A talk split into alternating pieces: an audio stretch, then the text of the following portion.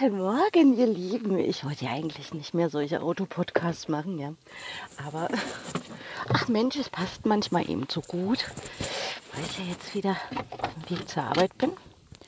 Heute ist der Tag der Tage, wo ich wieder um vier aufstehen musste. Also schrecklich, weil ich dann den Abend zuvor echt nicht ins Bett komme, beziehungsweise wenn ich doch ins Bett komme, nicht wirklich zum Schlafen komme. So, aber es ist nicht so schlimm. Einen Tag halte ich das gut aus. Das Ding ist, ich habe mir heute vorgenommen, weil meine Tochter ist nämlich auf Reise mit dem Papa. Ist total schön. Ich kriege auch jeden Tag immer schöne Bilder, damit ich sehe, sie beiden glücklich sind. Da freue ich mich immer sehr. Genau, und äh, da die beiden, oh, also hier wenden. Wir haben ja im Hof so Parkplätze, ist ja absoluter Luxus. Aber das Wenden ist ja manchmal durchaus ein bisschen herausfordernd.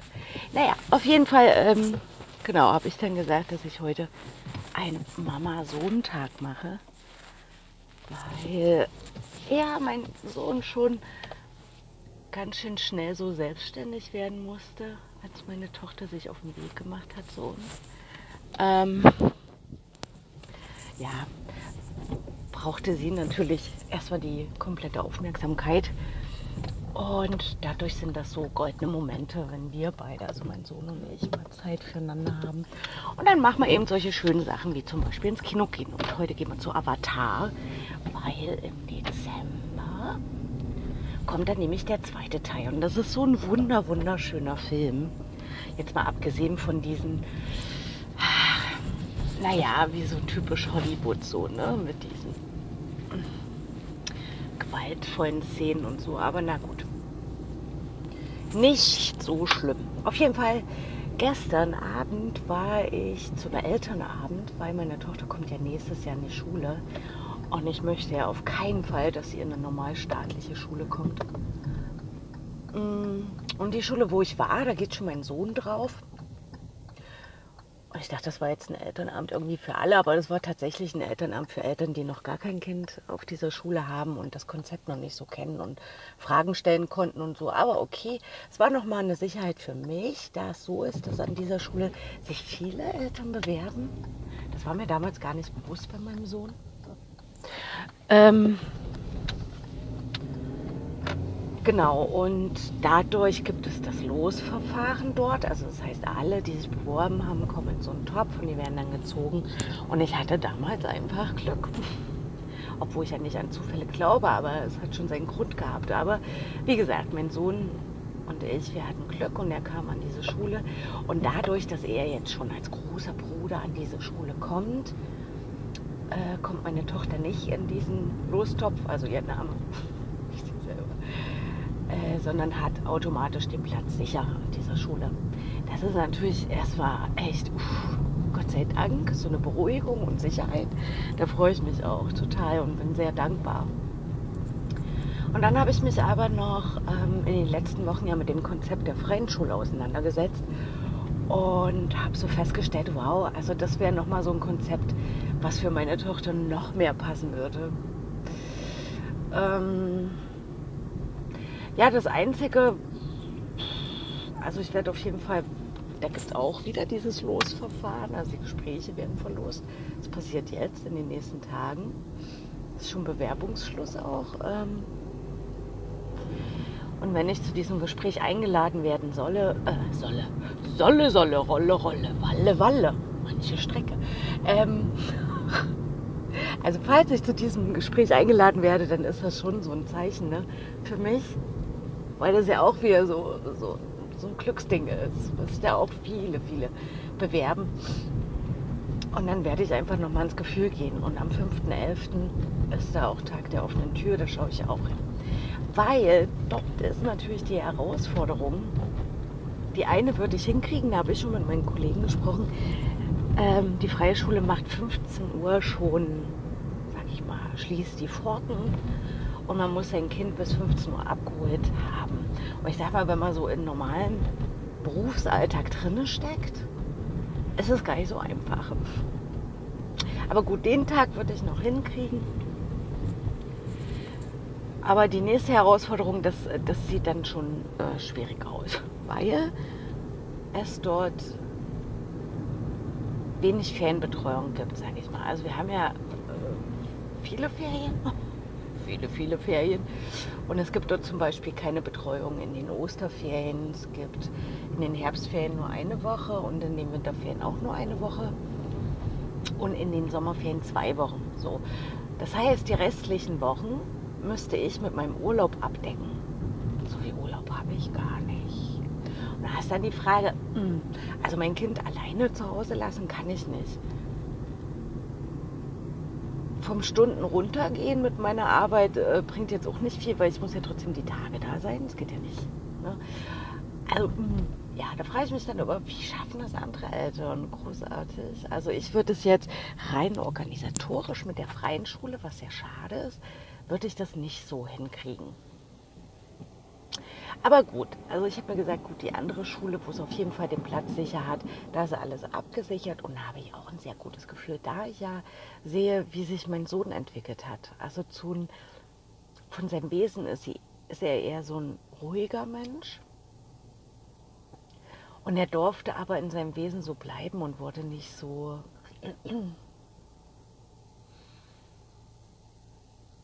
so abgewertet. Also wie ich das aus meiner Schullaufbahn kenne. Auf meinem Zeugnis stand immer, sie ist eine ruhige und bescheidene Schülerin und sie könnte mal mehr aus sich rausgehen und so ähnlich, ja, wo ich mir denke, wow, das war mein Wesen.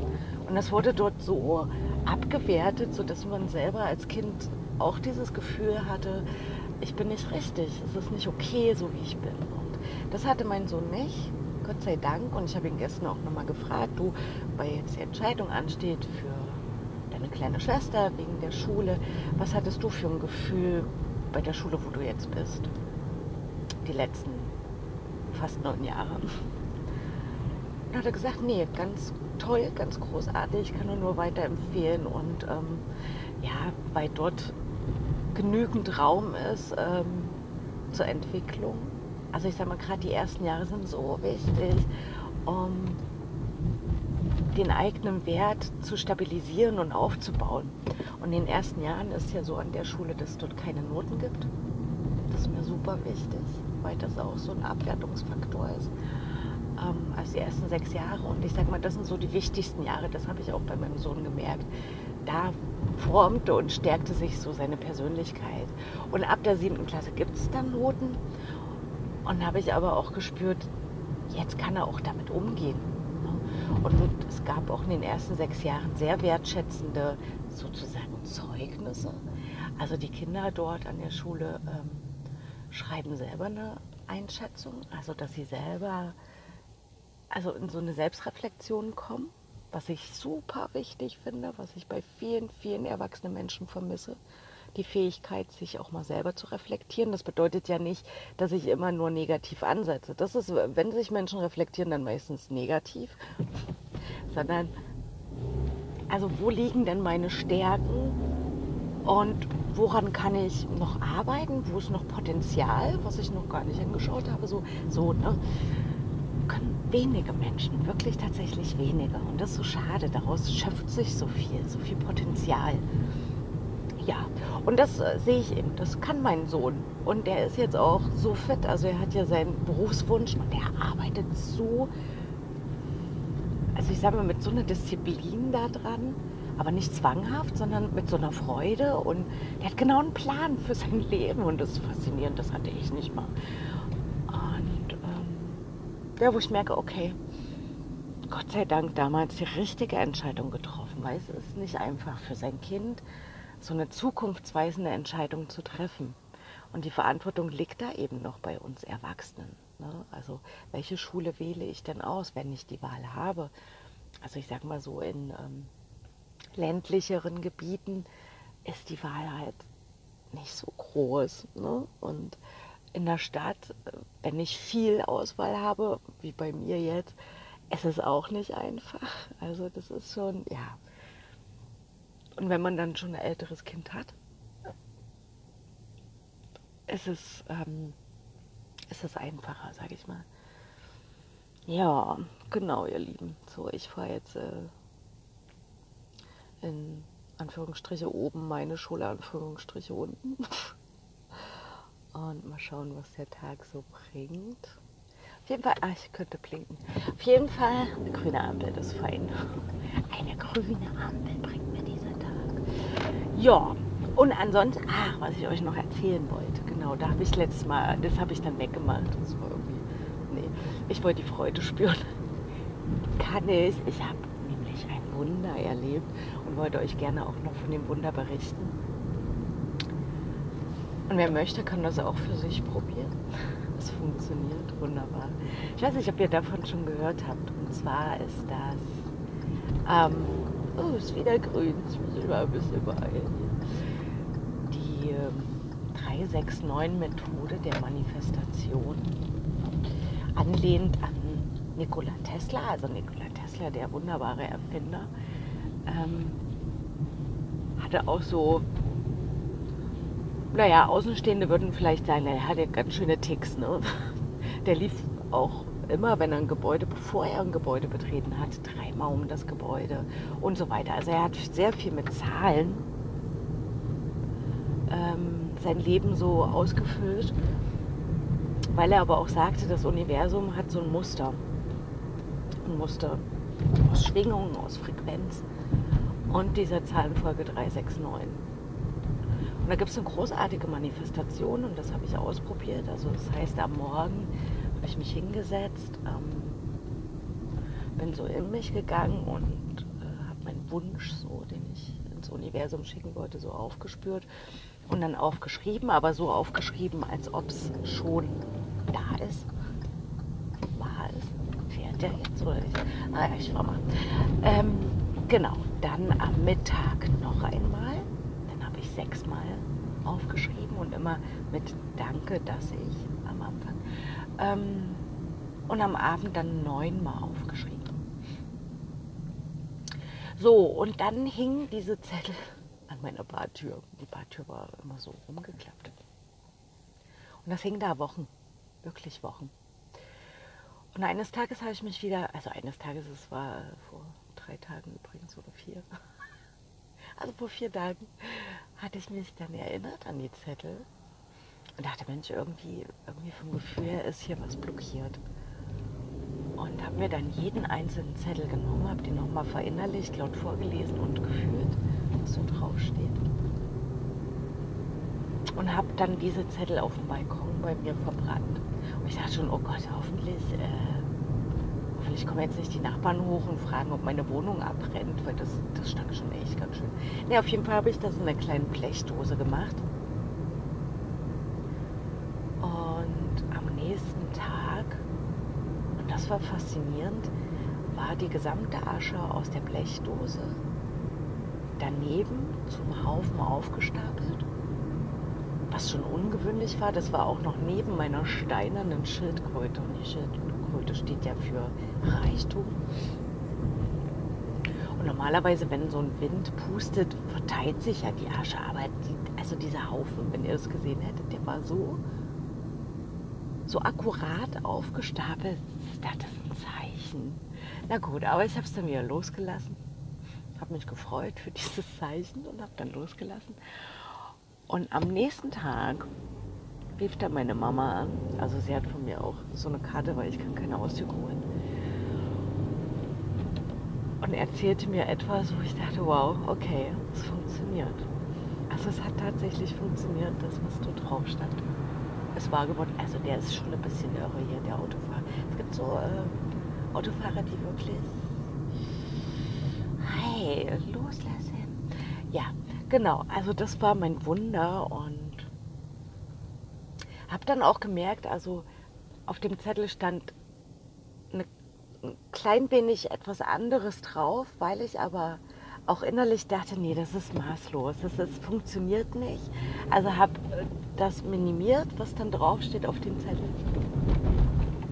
Im Kopf, geistig, habe ich das minimiert, auf dem Zettel stand was anderes. Und das, was ich geistig minimiert hatte, das habe ich auch bekommen. Und das fand ich auch nochmal so faszinierend im Nachhinein. Also wie viele eigene Grenzen so in uns sind. So, so wie, ähm, nee, das steht mir doch nicht zu, das kann ich doch nicht verlangen oder erwarten.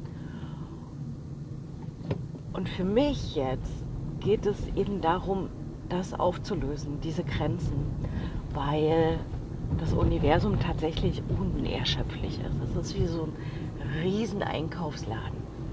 Und es geht einfach darum, ich meine, man kann sich natürlich ähm, Autos, Häuser und alles Mögliche manifestieren. Für mich ist das aber tatsächlich nicht wichtig.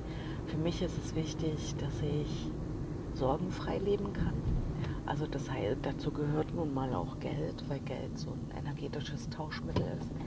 Und wenn ich das nicht zur Verfügung habe, entstehen Sorgen, weil, ähm, naja, die Miete muss bezahlt werden, die Kinder müssen versorgt werden und, und, und. So. Aber wenn das wegfällt, diese Sorgen, dann kann ich mich auf die Dinge konzentrieren, die mir so, so wichtig sind.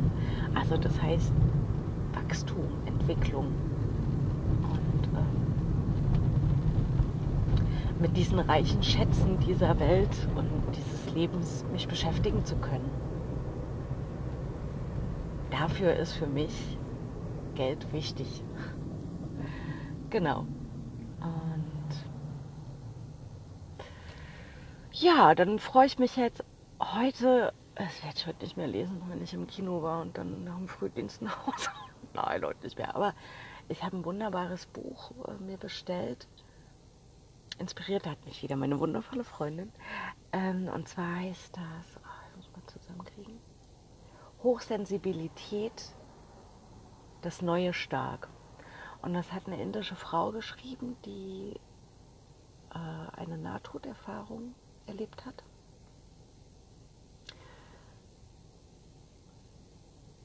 Und also ich weiß nicht, ob du das kennst selber aus eigener Erfahrung oder von Menschen, die du kennst. Aber als hochsensibler Mensch kann es durchaus sehr herausfordernd sein im Leben. Weil Also erstens jegliche Gefühle der anderen Menschen sofort aufgesaugt werden und gefühlt in mir transformiert werden, aber als Last zurückbleiben. Also wenn der Schutz einfach fehlt, ist dann am Ende so eine Schwere. Der andere Mensch geht dann vielleicht erleichtert aus diesem Gespräch oder dieser Begegnung heraus, fühlt sich besser, aber in mir bleibt dann immer so eine Schwere zurück. Also als ob ich, äh, gib mir mal deine, deine, gib mir deinen Problemkoffer, ich, ich halte ihn für dich. So, wenn man nicht gelernt hat, sich selber zu schützen. Und was auch noch ist, für andere immer da zu sein und sich selber ganz wenig zuzugestehen. Also dann lieber, wenn ich mal sage, du kriegst einen Sack Geld geschenkt, dann alles zu verteilen, sich selbst nichts zu gönnen darum geht es eben auch in dem Buch. Zu erkennen, was man für eine Stärke hat, um diese Stärke auch für sein Leben leben zu können. So. Und ich bin total gespannt und neugierig auf das Buch. Ich freue mich riesig. Schon der, schon der Bucheinband ist so schön, weil der so bunt ist. Spricht mich ja total an. Genau, darauf freue ich mich auch. Und gestern Gestern habe ich mir nach Jahren, also meine Brille, ganz ehrlich, die hat so viele Kratzer, man kann die ja auch nicht mehr putzen. Das ist schon echt schwierig, ist durchzugucken. Ei, ei, ei. Und gestern habe ich wirklich mal die Zeit genutzt und habe mir eine neue Brille geholt. Ich kann übrigens sehr empfehlen, Thomas Look in Leipzig. Super günstige Preise. Also für meine Brille sonst immer echt einen Haufen Geld bezahlt. Aber die sind wirklich günstig. Und süße Modelle, sage ich mal, Brillenmodelle. Und ich habe mir jetzt ein orangenes Brillenmodell ähm, ausgesucht und bin sehr gespannt, wie es dann wirkt mit Brillengläsern. Aber weil ja Orange meine Farbe ist, anhand der Signaturenlehre, gibt mir Orange eine Stärke und äh, Lebensenergie. Und da dachte ich, ach cool, dann nehme ich gleich mal eine orangene Brille, um das abzurunden. mein Lebensenergiefluss gerade. Genau. So, ihr Lieben, ich bin jetzt gleich auf Arbeit. Ich wünsche euch einen wunder, wunderschönen Mittwoch mit, ähm, mit schönen Momenten und Wundern, die einen immer wieder begegnen. Aber ich habe die auch so oft übersehen und nicht wahrgenommen. Und jetzt bin ich viel, mh, mm, viel wacher irgendwie. Also gestern saß da auch eine schwarze Katze am Straßenrand. Normalerweise hätte ich die vollkommen ignoriert. Vollkommen. Aber mittlerweile bekomme ich es mit. Oder wie mir begegnete gestern ganz oft die Engelszahl 777. 777 steht auch für, ähm, ja, so ungefähr, dass man auf dem richtigen Weg ist mm, und so weiter. Man kann sich ja da selber belesen. Begegnete mir gestern ganz oft. Okay, so Mittwoch, ich bin da. Willkommen. Also dann, ihr Lieben, bis später. Macht's gut. Tschüss.